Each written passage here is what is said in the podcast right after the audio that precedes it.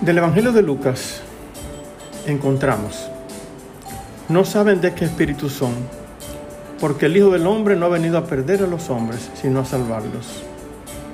Debemos conocer y tener bien claro, como creyentes, que la misión de Jesús se asienta sobre la base de soportar el sufrimiento, no de causarlo.